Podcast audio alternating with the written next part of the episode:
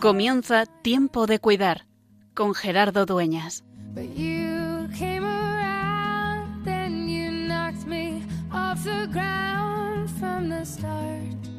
A lo largo de la historia hay personas que la cambian. En realidad, quizá no son grandes héroes, sino que tienen la capacidad de escuchar la necesidad de reconocer y recoger el grito de los sufrientes y ponerse en marcha.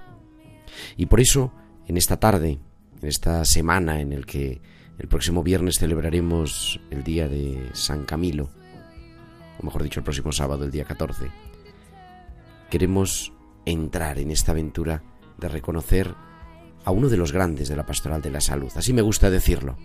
Hay personas sobre cuyas huellas nosotros vamos caminando. Vivieron en un contexto histórico concreto. Supieron escuchar la voz de Dios que actualizaba el Evangelio. Se dejaron tocar por el sufrimiento de los otros y, en definitiva, fueron capaces de mirar más allá, de ir más allá de lo inesperado, de lo que aparentemente parece, y reconocer la presencia de Dios en el enfermo.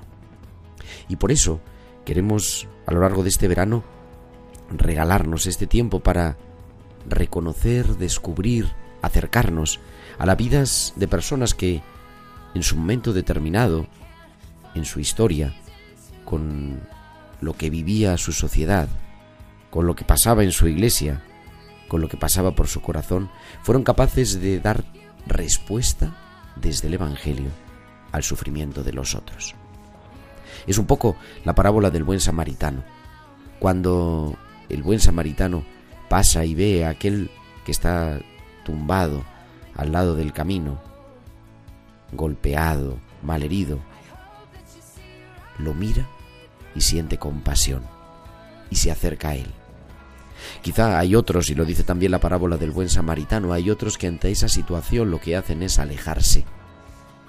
El buen samaritano, que no deja de ser Jesús, nos ayuda a vivir con pasión, a no pasar del sufrimiento de los otros, sino dejarnos tocar por Él.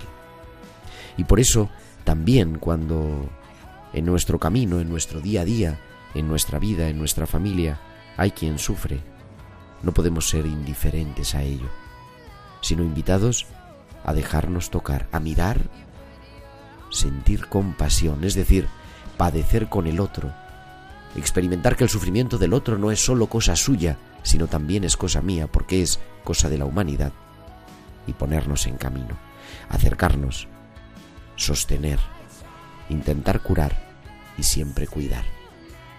Y a eso no es un modelo al que solo nos invita Jesús, sino que hay personas que han vivido así y que han hecho realidad este sueño, que han sido buenos samaritanos para los otros, porque ellos, siendo el buen samaritano, han sabido descubrir en el sufriente la presencia dolorosa de Cristo.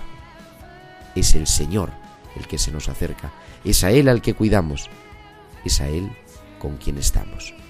Por eso en esta tarde, y acercándonos hoy a la fiesta de San Camilo de Lelis, queremos recordarnos que es, que sigue siendo siempre, tiempo de cuidar.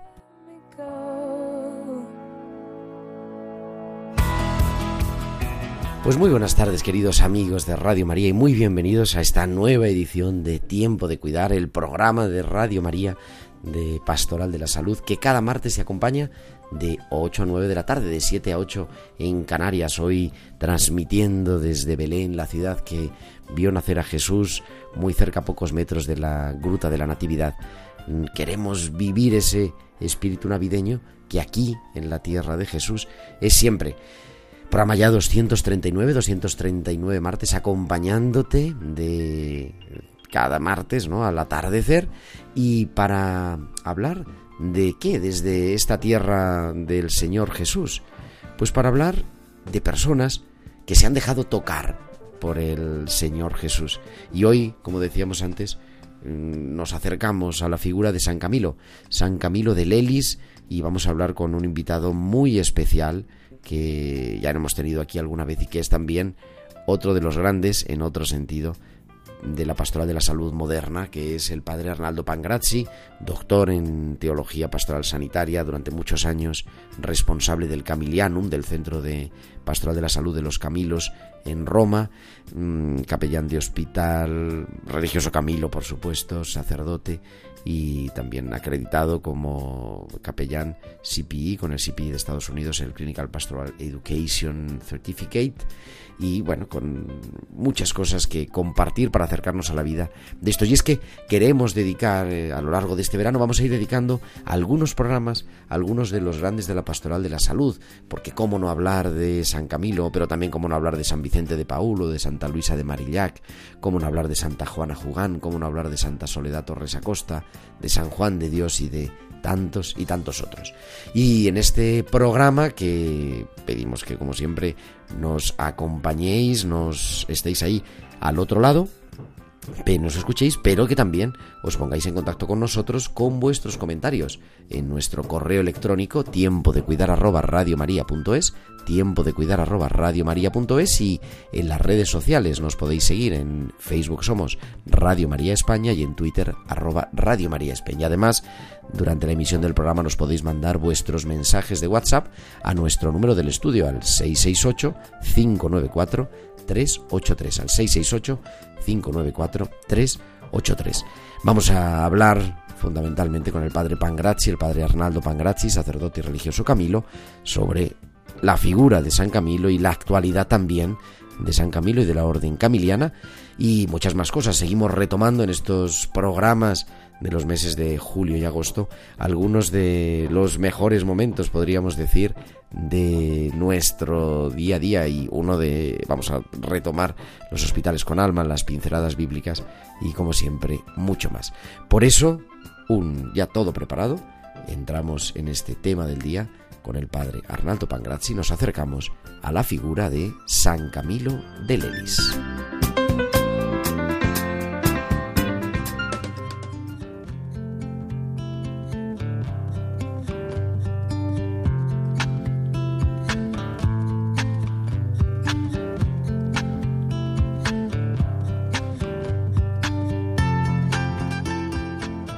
Y como decía Valcisa, durante todo el año nos va trayendo sus hospitales con alma.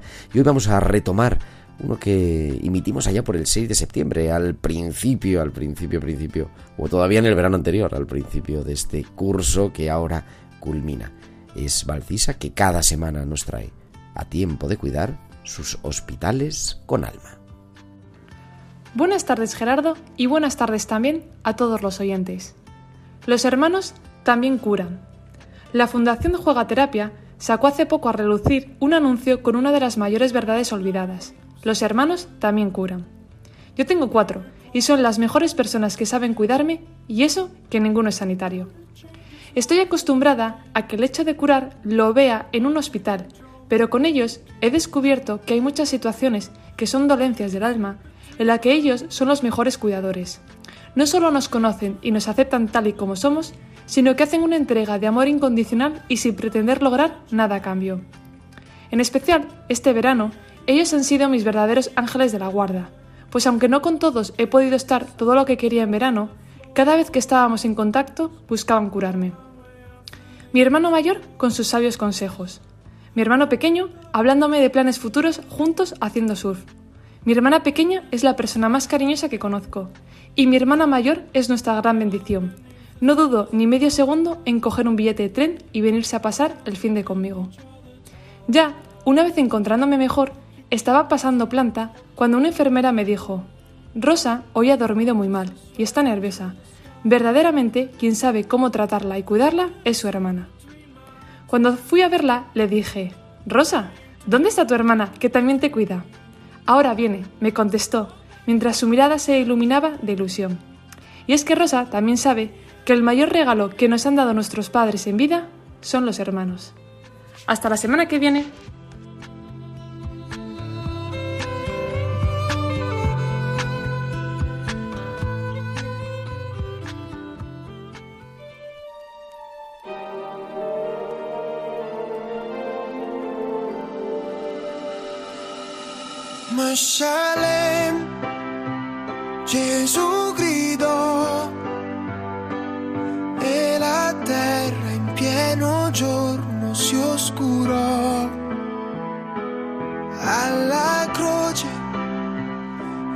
Disse sì, con amore immenso al Padre suo obbedì,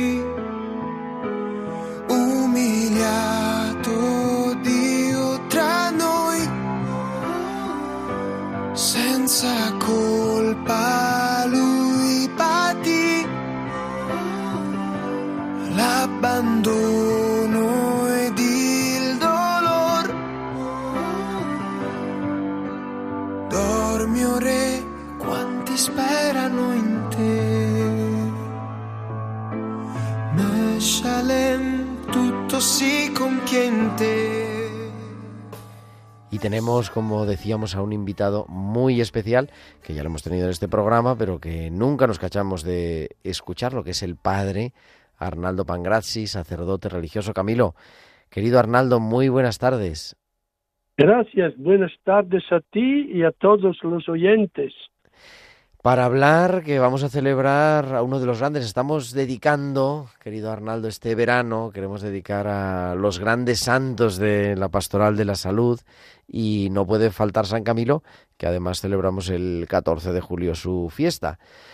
Pero, ¿quién es San Camilo? Bueno, San Camilo es un santo que nació en Italia, Es a paisano tres horas, a tres horas de Roma más o menos, de coche en aquel tiempo, un día o dos eh, caminando con eh, los burros o los caballos. Eh, nació en el 1550, entonces en, un domingo de Pentecostés. Eh, un hecho extraordinario es que su madre, cuando lo parió, tenía 60 años. La llamaban la, la Isabel en el pueblo, porque ya estaba en una edad donde Ajá. no se suelen tener hijos. Eh, ella había intentado tener un hijo, pero lo perdió eh, en la última etapa del embarazo, por lo cual se había quedado sola. Y nació milagrosamente San Camilo, era prácticamente después se quedó solo, su hermano había muerto dos o tres años eh, o, o más, algunos más, y entonces eh, se quedó en este pueblo que no es muy grande, creo que tendrá 1.400 habitantes, eh, eh, ha permanecido bastante característico como, vamos a decir, algunos elementos del tiempo de San Camilo también, sobre todo el lugar donde nació, que es como un establo, eh, donde Jesús que nació, se dice también, en un lugar muy pobre, sencillo.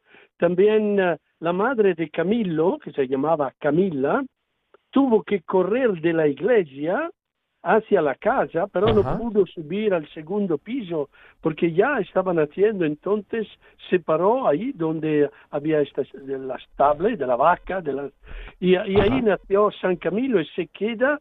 O sea, San Camilo nació en un establo, como, Sí, sí, como sí. nuestro Señor.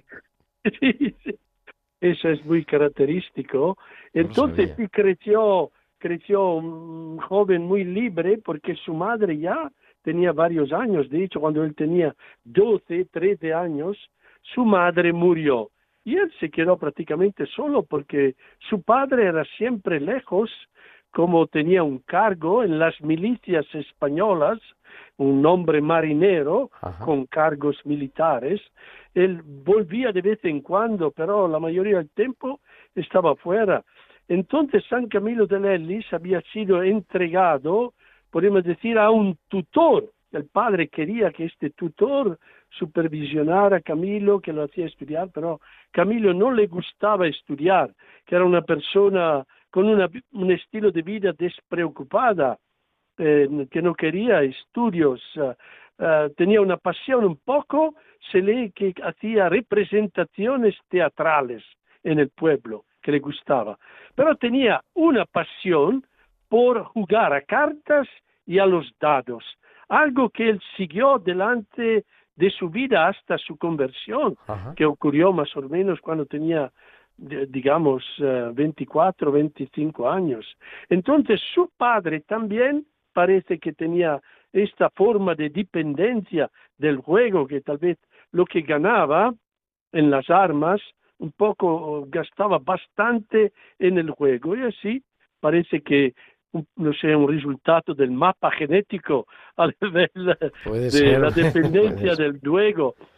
Eh, y entonces creció, vamos a decir, después tras las huellas del padre. Y entonces, cuando empezó a trabajar 17 años más o menos, hasta 24 años, San Camilo también siguió las huellas paternas en la vida militar, primero por las milicias de Venecia y después por la milicia española. En aquel tiempo, estamos en el siglo XVI, uh, eh, estaba la casa del reino de Aragón, que dominaba un poco la situación en el sur Italia. Entonces, San Camilo también se involucró en las armas, perdió a su padre bastante temprano, tenía, tenía 20 años San Camilo cuando el padre murió. Entonces, prácticamente se quedó solo, no resulta que había tío, tías, algo parecido.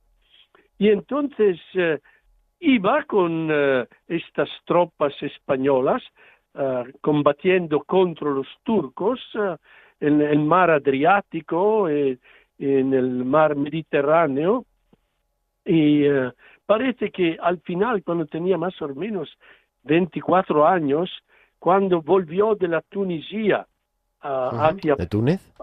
Hacia Túnez, sí, pasando por Palermo en Sicilia y en Nápoles, en Nápoles se jugó todo lo que tenía. De, hecho, hay una estatua allá, me dicen, donde San Camilo perdió hasta la camisa, la espada, todo en la esperanza de recuperar lo que había perdido, pero se lo perdió todo.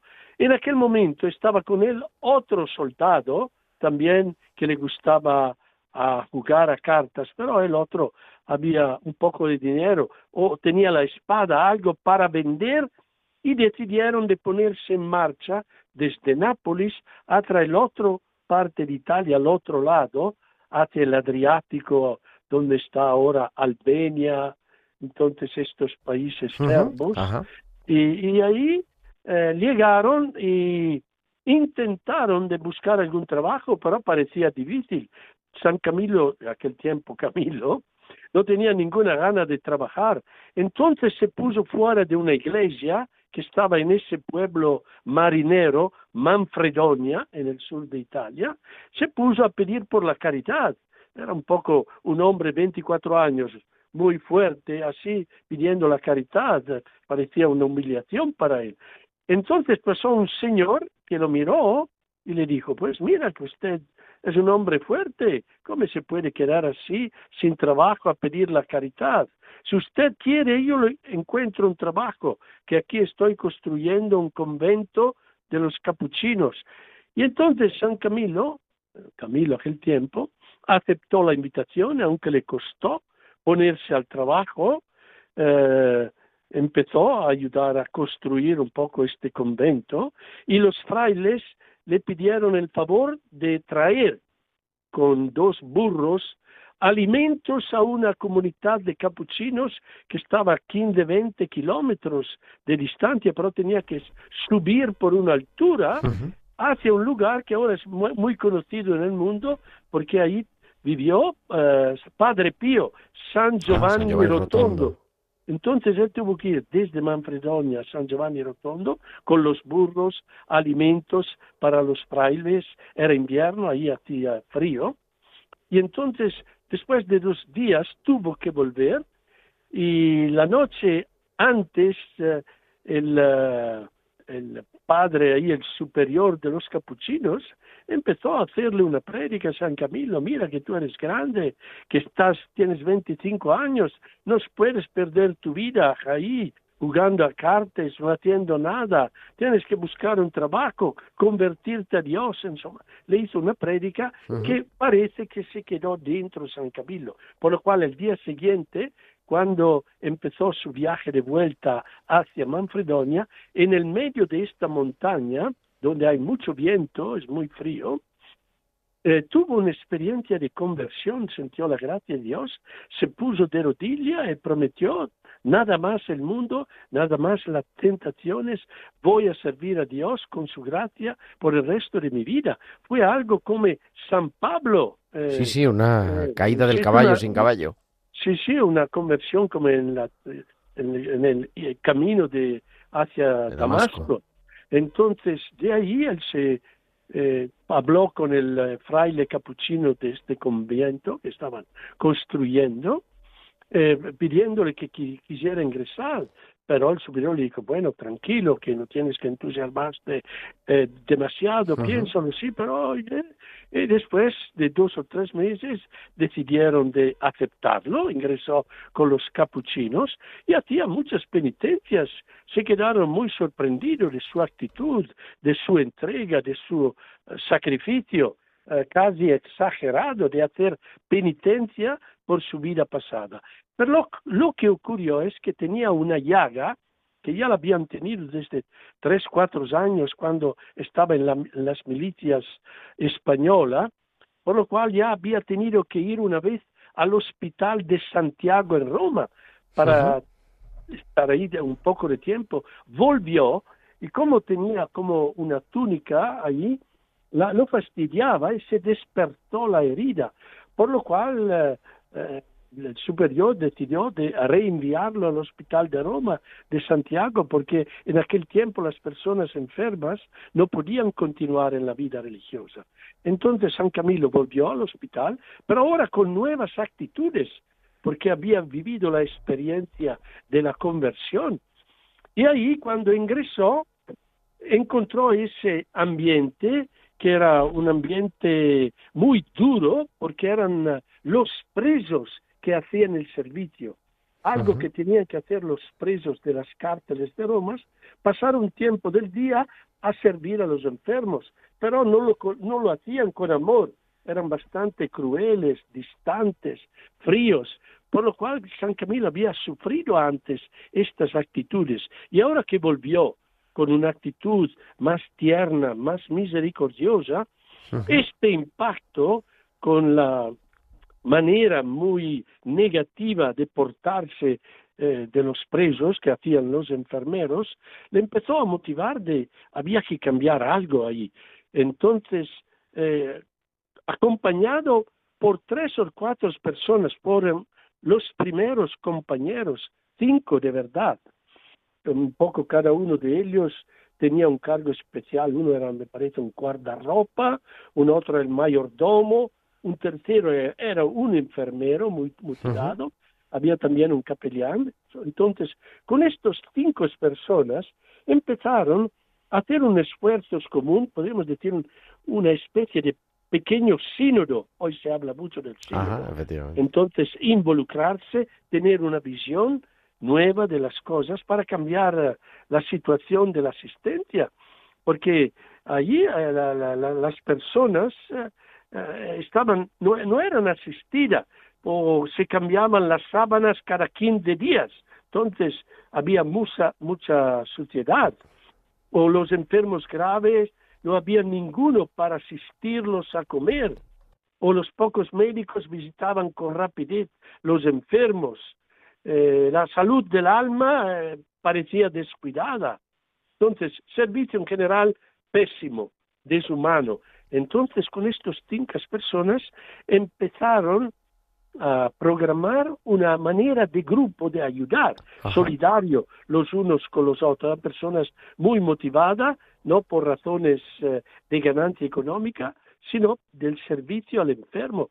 Y empezaron a rezar, tomar tiempo para rezar, alrededor de un crucifijo que él tenía en su habitación, y empezaron a poner a Cristo un poco al centro del servicio, un poco intentar de eh, responder a la invitación, estuve enfermo y me visitaste. Entonces, ver Cristo en el enfermo y segundo, ser Cristo para el enfermo, es decir, poco vestirse de sus actitudes, sus maneras de ser.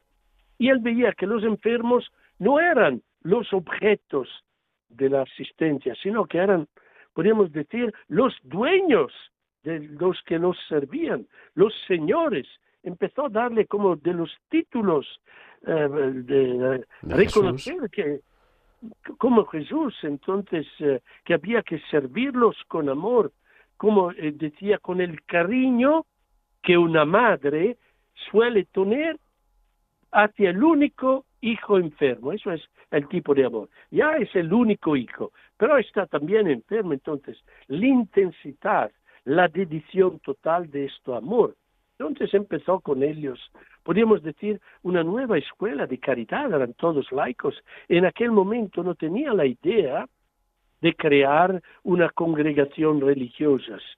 Eh, la llaga, que era estado el, herramienta para traerlo al hospital, que fue algo que sufrió toda la vida esta llaga, porque nunca se sanó, entonces fue poco a poco se transformó esa desgracia en gracia para él, porque lo acercó a Dios, favoreció un poco su conversión, cuando volvió en el medio de los enfermos, él también era por un lado también enfermos, y entonces esta llaga lo, lo transformó.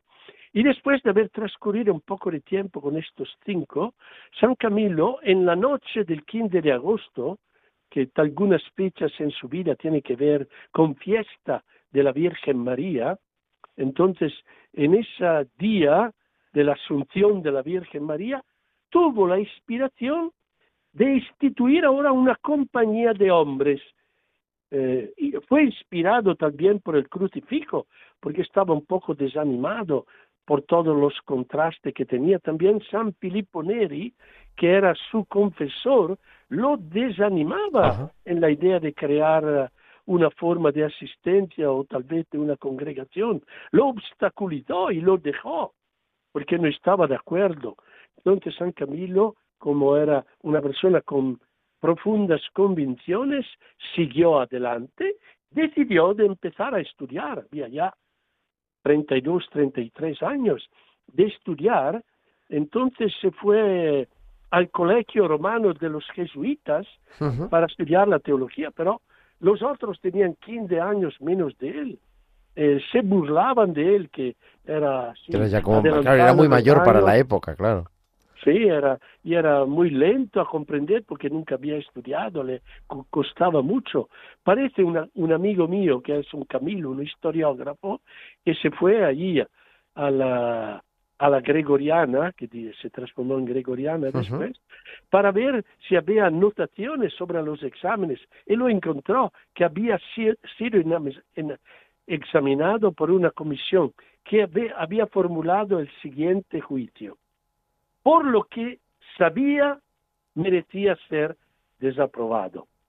Por el entusiasmo y la pasión que demostró, merece ser aprobado. Y lo pasaron y después se ordenó sacerdotes, que había 34 años, eh, fue ordenado sacerdotes, y de ahí empezó un poco a construir poco a poco, que se difundió con bastante rapidez en aquel tiempo, la orden, porque salieron algunas comunidades empezando en Nápoles, una ciudad en aquel tiempo muy desarrollada, eh, un poco el centro de, la península. Entonces fundaron después eh, en Milán, en Génova, se fueron en otras, en Bolonia, Florencia, varias, eh, empezaron a crear núcleos de camilianos que servían a los enfermos. En aquel tiempo también tuvieron que intervenir durante el tiempo de la, de la peste, la peste negra. ¿eh? que se había difundido en Italia, la carestía, la peste negra, donde morían un montón de gente, y también murieron muchos camilos, sobre todo en algunos lugares, intentando ayudar a los enfermos. ¿Me oyes? Sí, sí, perfectamente, perfectamente. Estoy casi tomando nota porque es que es una, maravilla, una historia. Yo, fíjate, todo el tiempo que llevo yo en relación con los Camilos y no lo había, lo está contando casi como una novela. Estamos hablando con Arlando Pangrazzi, hablando de San Camilo. Pero te escuchamos, te escuchamos, Arnaldo. Sí, sí.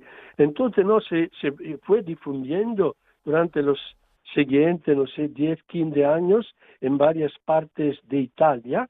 Y como tenían también la guerra, hubo la guerra en el 1991, ahora no me recuerdo. No, 1900 no, sería 1595. No, no, no, 1595 me parece, disculpa, que tenían que ir los soldados a, a, combatir en, Hungría. Hungría, y enviaron también un grupo de camilos como enfermeros con la Cruz Roja en el hábito. Eso es muy interesante, lo de la Cruz Roja, eso me interesa mucho. Sí, porque después la Cruz Roja fuimos nosotros que originaron la Cruz Roja. Después, eh, claro, eh, la Cruz Roja lo asimiló. Pero fue el resultado de un sueño eh, actualmente que tuvo la madre de San Camilo, Camila, antes de morir o después de haberlo dado a la luz en los primeros años, tuvo un sueño que siempre recordó y se lo decía. En el sueño, ella veía un grupo de jóvenes vestidos de negros con una cruz roja en el pecho. Y ella se había quedado muy eh, preocupada porque lo había interpretado de una manera negativa. Ella pensaba que su hijo iba a ser el líder de un grupo de criminales, ladrones, porque en aquel tiempo muchos jóvenes se unían para robar, asaltar a grupos, y él había interpretado que su hijo iba a ser un pequeño criminal que guiaba a un grupo de personas haciendo el mal a los demás. San Camilo se recordó de este sueño, y de hecho después de la conversión, después de haber reunido los primeros cinco colaboradores y otros que venían más, cuando se fue al Papa, el Papa de aquel tiempo era Sixto V, para pedir la aprobación de la compañía, en ese mismo encuentro le pidió la autorización a llevar la cruz roja en la túnica que el Papa eh, le concedió. entonces en, su hábito. Entonces de ahí se difundió que entonces el símbolo de los caminos es esta cruz roja que simboliza un poco el amor en el dolor, el rojo también el amor, también el sufrimiento, cerca de los que sufren. Entonces, con estos signos, en primer lugar, la orden se difundió en Italia. San Camilo viajaba, aunque tenía esa llaga y otros problemas de salud, nunca se rindió, era un tipo muy luchador, eh, que tenía mucha resistencia, mucho aguante, hasta el final, porque al final tuvieron eh, que, él pasó un poco de tiempo en el Hospital Santo Espíritu, que es muy cerca del Vaticano, donde yo mismo he trabajado como, El, último superior de los capellanes en los años 90, eh, porque después este lugar donde estaba San Camilo, ahora es un museo, son dos plantas muy grandes, altísimas. Eh, cuando vino Martín Lutero, que estaba contra Roma, cuando contempló ese lugar, este dice, es una obra de Dios. De hecho, muchos enfermos miraban ahí a la, ¿cómo se dice? A la sofita, a la... A, la imagen, ¿no?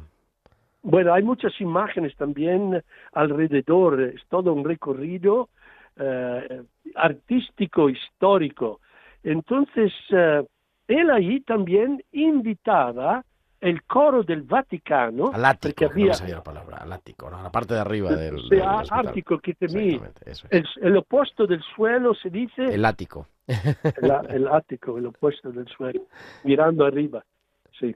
El pavimento y el, eh, bueno, sí, el ático. Entonces él invitaba los, una vez a la semana que venía el coro del Vaticano a cantar para los enfermos, porque él pensaba que eso era una terapia, porque en aquel tiempo, estamos en el siglo XVI, las personas ricas estaban atendidas en su propia casa, mientras los pobres, los marginados, venían al hospital. Entonces eran personas, tal vez eran peregrinos del norte de Europa que morían ahí sin que ninguno sabía que habían muertos. Entonces él les cuidaba también, iba de noche al Hospital Santo Espíritu a visitarlos y después transcurrió también la última parte de su vida ahí en el Hospital Santo Espíritu, donde escribió también las reglas para bien servir a los enfermos, que fue un aporte eh, eh, para transformar un poco la cultura del servicio a los enfermos de aquella época. Entonces están considerada como un aporte significativo por la salud en general, no solo de cara al punto de las estructuras religiosas. Y entonces después ya había sido superior general tres veces en la orden, eh, su condición se iba empeorando, entonces lo trasladaron a la casa generalicia que está cerca del Panteón. Allí pasó los últimos tiempos, semanas de su vida. Ahí escribió la carta de despedida a la orden, que es un, eh, también es un testamento de esperanza. Y ahí, rodeado por los colaboradores, eh, eh, los caminos más cercanos, murió el 14 de julio del 1614. Tenía 64 años de edad. Es la vida que nos ha compartido de esta manera apasionada el padre Arnaldo Pangrazzi y yo te voy a pedir, querido Arnaldo, si te puedes quedar unos minutitos más con nosotros para, en fin, ponerle el, la guinda del pastel a cómo San Camilo también sigue vivo. ¿Nos, nos esperas un momentito? Sí, claro. Claro que sí, seguimos aquí en Tiempo de Cuidar en Radio María.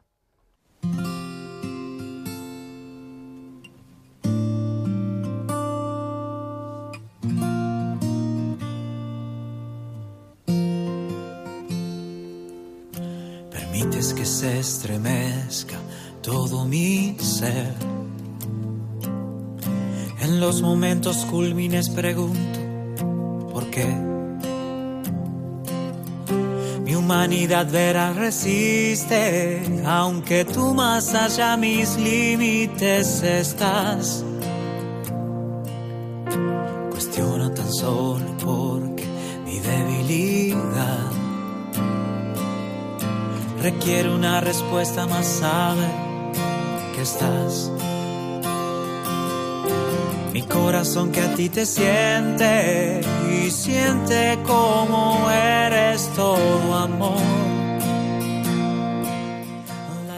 Y continuamos en Radio María en Tiempo de Cuidar en esta tarde de este martes, hablando de uno de los grandes de la Pastoral de la Salud, que es San Camilo, con otro de los grandes también de la Pastoral de la Salud contemporánea, que es el padre Arnaldo Pangrazzi. Arnaldo, buenas tardes otra vez. Gracias, gracias. Y hablando de San Camilo, de manera a mí me ha resultado interesantísima, una vida casi casi novelesca, entregada. No sé si querías decir algo más también de su proceso. Y, yo tenía una pregunta después, que es, bueno, ¿y, ¿y, qué nos dice la vida de San Camilo hoy, 400 años después?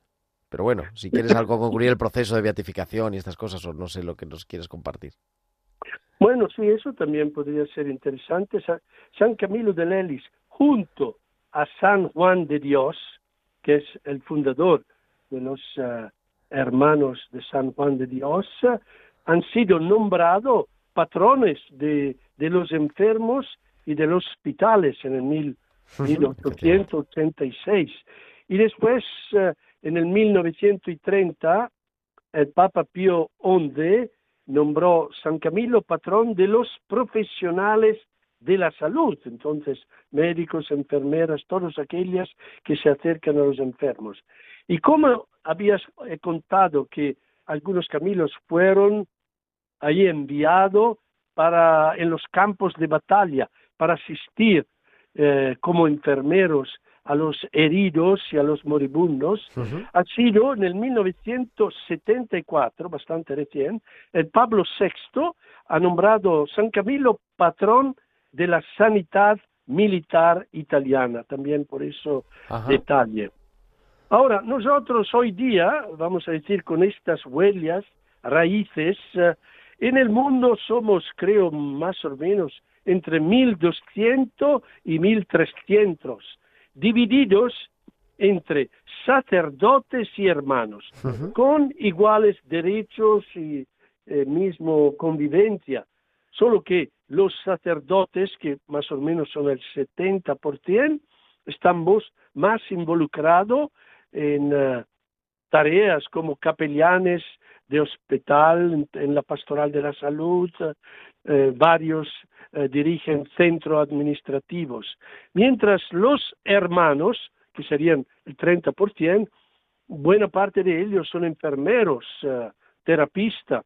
Tenemos también médicos, sobre todo en algunas naciones como el Burkina Faso, el Benín, se fueron especializando en Europa y ayudan ahí, en esa tierra donde se necesita la ayuda de estas personas. Entonces, eh, colaboramos en el vasto mundo de la salud, según cada país tiene su enfoque, en algunos se privilegia un poco la asistencia a los adultos mayores hoy en día, como en los Estados Unidos, aquí en España, bastante en Italia.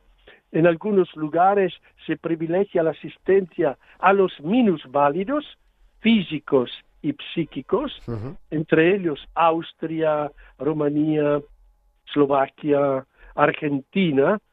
Tenemos también dos o tres situaciones de asistencia a los leprosos, como en Tailandia, en Burkina Faso, tal vez también lo que viven experiencias carcelarias o enfermos psíquicos, como en Benín, en Indonesia, y en los grupos más vivaces, hoy en día, que es un momento histórico muy difícil por la Iglesia, por la falta de las vocaciones, eh, los grupos más vivaces eh, son en, en Asia, en Vietnam e Indonesia, donde hay bastante vocaciones al momento, y dos países de África, Burkina Faso y Benín.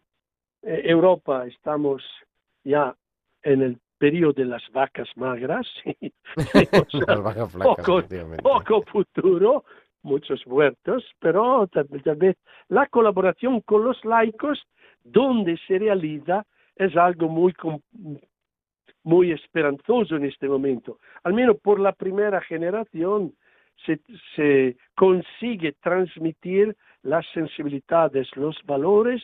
Eso es muy importante. Por ejemplo, aquí en Tres Cantos hay el Centro Humanidad que forma muchos, muchos eh, cerca de Madrid, sí. Hay, hay, muchos eh, laicos que se están formando, que continúan esta cultura de la cercanía, de la humanidad, del trato sensible, de la dimensión espiritual que tenemos que valorar. Entonces, estas formas de educar, de difundir la cultura de la misericordia, vuelve al origen, a Cristo, a su uh, modelo, el modelo del buen samaritano. San Camilo l'ha interpretado de una manera importante, significativa en el siglo XVI y hoy, con las mismas raíces, intentamos cada uno según sus sensibilidades y las necesidades del lugar o de la cultura, de continuar en formas humildes, pero diría tal vez muy eficaces, el testimonio de la misericordia cerca de los que sufren. Que es algo que, que apasiona, que engancha, y es verdad yo que, en fin, he conocido a través de Tres Cantos desde hace, desde hace muchos años Fíjate, yo no sé si lo habíamos compartido así personalmente, Arnaldo. Creo que con nuestros oyentes alguna vez sí. Porque yo recuerdo hace muchos años, en los final de los años 80, que mis abuelos vivían en, un incipiente Tres Cantos, ir a la residencia que ellos iban normalmente los sábados por la tarde a la misa a los Camilos y a mí aquello se me quedó grabado, esa forma de cuidar en una residencia, en aquel todavía no existía todavía el centro de humanización de la salud como tal, era una residencia de mayores. Pero a mí se me quedó grabado aquella forma de, de cuidar y quizá eso también ha, marcado mi vocación. Fíjate.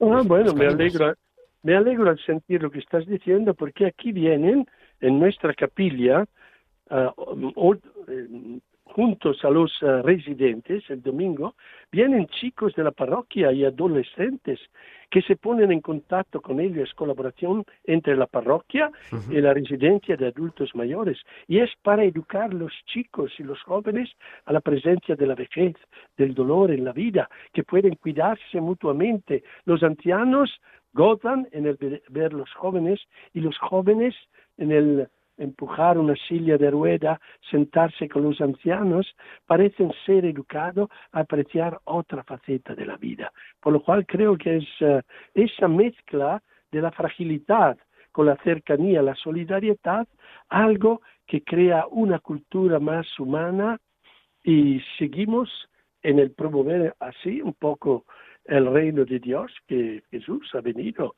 para inaugurar con su presencia, su historia y su evangelio.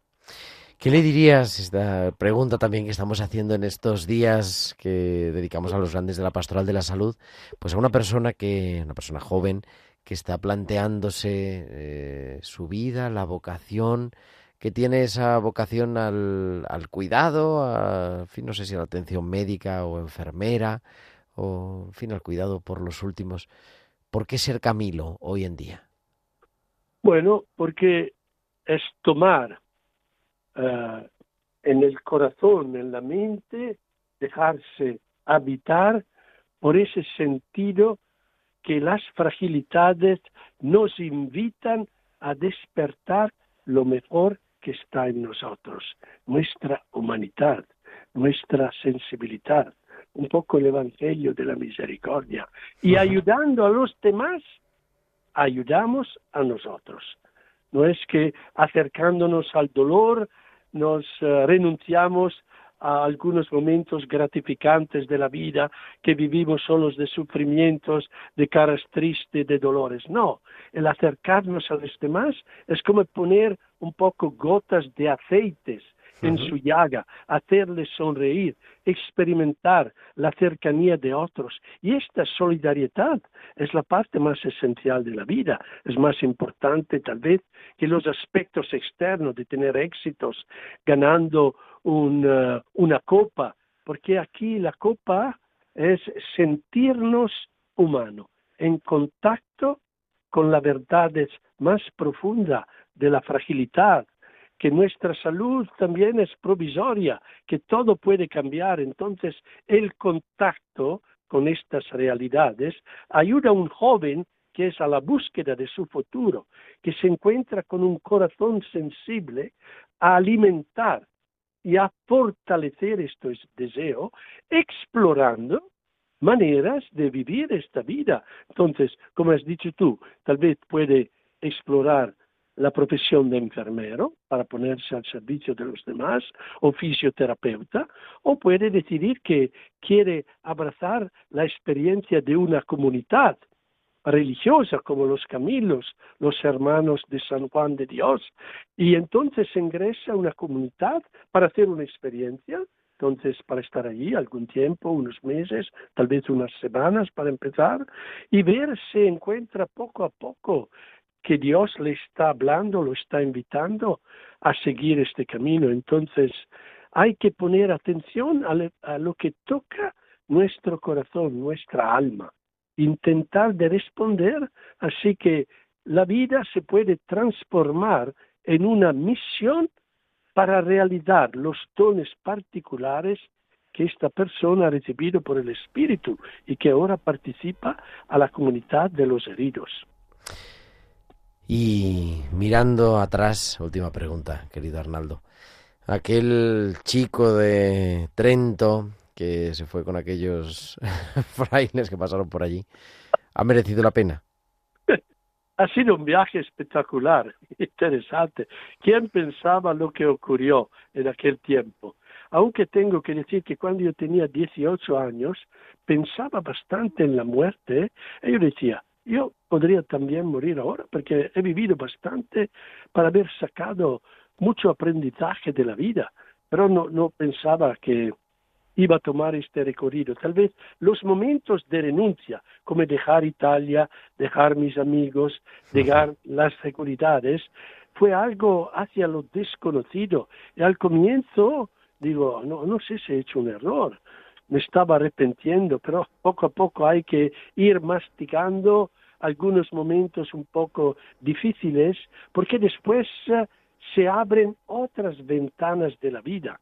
Y entonces eh, todo el resultado de que soy yo en este momento es una mezcla de tacelas de mosaico que se fue construyendo poco a poco, donde los enfermos han tenido un papel central, que me han iluminado. He podido escribir y transmitir lo que me habían dicho a mí para que otros pudieran beneficiar de esta sabiduría en su camino. De hecho, hace dos días aquí hemos hecho la clausura de un curso y me llamó la atención que vino esta joven de Burgos para decirme, aquí tengo un libro que me ha acercado a vuestro centro. He empezado un camino para ser un counselor. Ese libro que me has, habías escrito, Cicatrizar las heridas de la vida, me tocó mucho. Entonces me, me, pido para hacerle una dédica, pero me, me quedé sorprendido como esa cultura de la cercanía, de la sensibilidad, de la misericordia, se puede difundir en muchas formas con la cercanía física, también escribiendo algo o haciendo un video o un programa como estás haciendo tú por radio. Entonces hay palabras que pueden tocar una persona que está escuchando y que tal vez esta palabra alivia el dolor, ofrece una perspectiva nueva.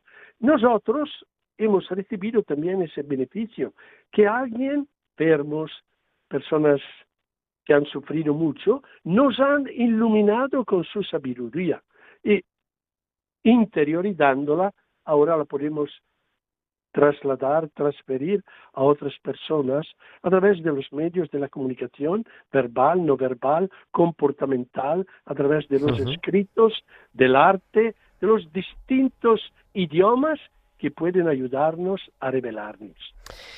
Querido Arnaldo Pangrazzi, muchísimas gracias y por acercarnos a la, a la vida de San Camilo y por hacernosla también actual. Y feliz fiesta de San Camilo. Sí, yo aprovecho de la oportunidad que me ofreces, por la cual te agradezco, para desear a todos los oyentes, tal vez son también enfermos, adultos mayores, personas que han sufrido depresiones o distintas formas de sufrimiento, que San Camilo os bendiga, os proteja y os ayude a transformar vuestro dolor en ofrenda, vuestro silencio en oración, que Él transforme vuestra vida poco a poco y bendiga a través de la gracia misericordiosa de Dios, que ha prometido, no tengáis miedo, yo estaré siempre con vosotros. Amén. Con eso nos quedamos. Amén. Arnaldo Pangrazzi, sacerdote religioso Camilo, muchísimas gracias y un abrazo muy fuerte y a la vuelta del verano nos encontramos otra vez aquí en las ondas. Gracias, bendiciones a todos. Gracias.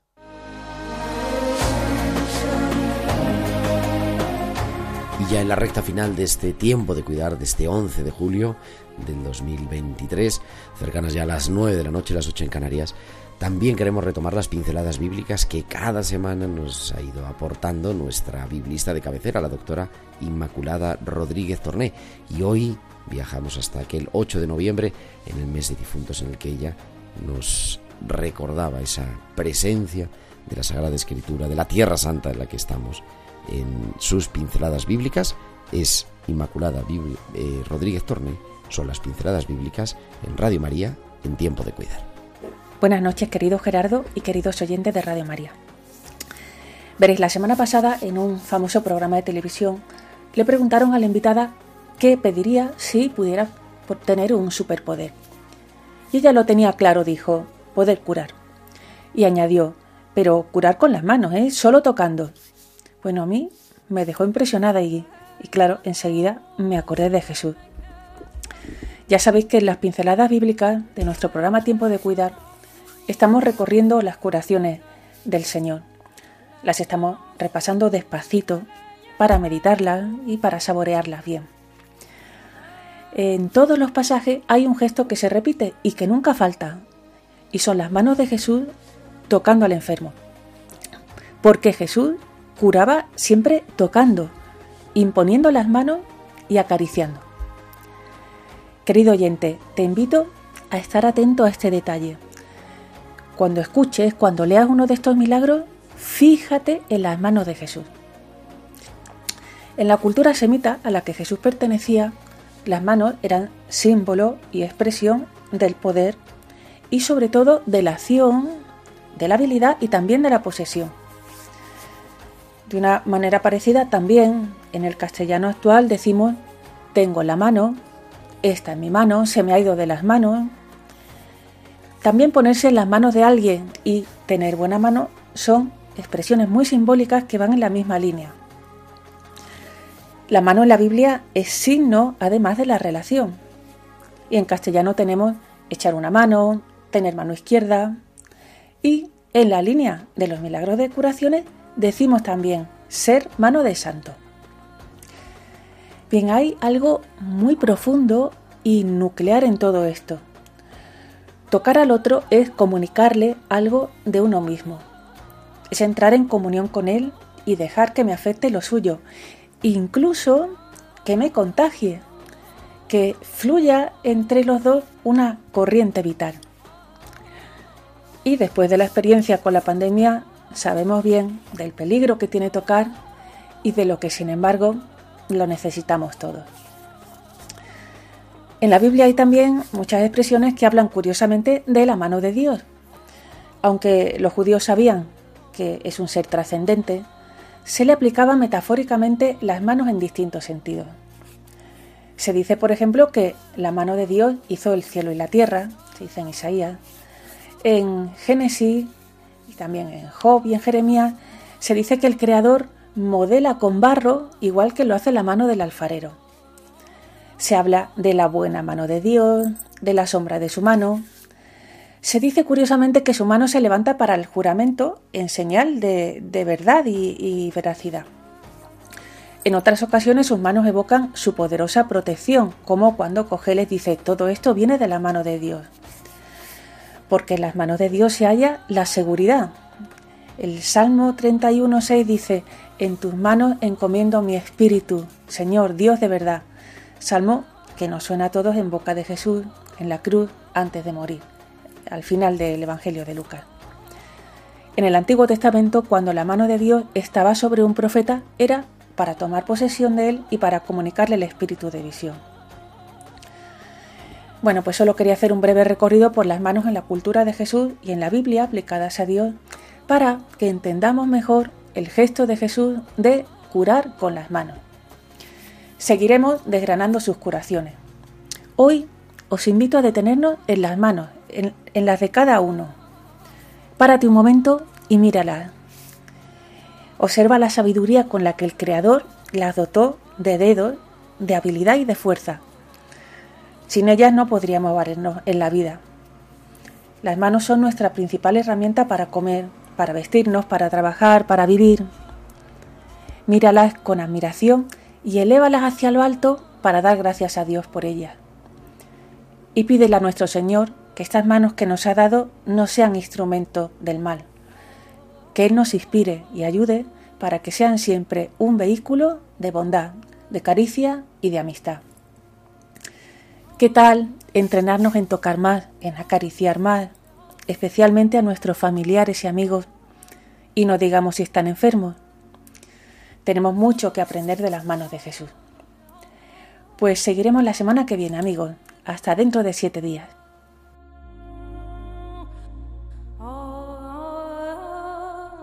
Y hasta aquí llegamos nuestro programa de hoy. Nos van a dar las 9 de la noche, las 8 en Canarias, pero nosotros volveremos la próxima semana, el próximo martes, que será 18 de julio, y a las 8 en punto, a las 7 en punto en Canarias. Estaremos aquí para seguirte acompañando. Que tengas una feliz y santa semana, una feliz y santa noche. Que Dios os bendiga. Un abrazo de vuestro amigo el diácono Gerardo Dueñas. Han escuchado Tiempo de Cuidar con Gerardo Dueñas.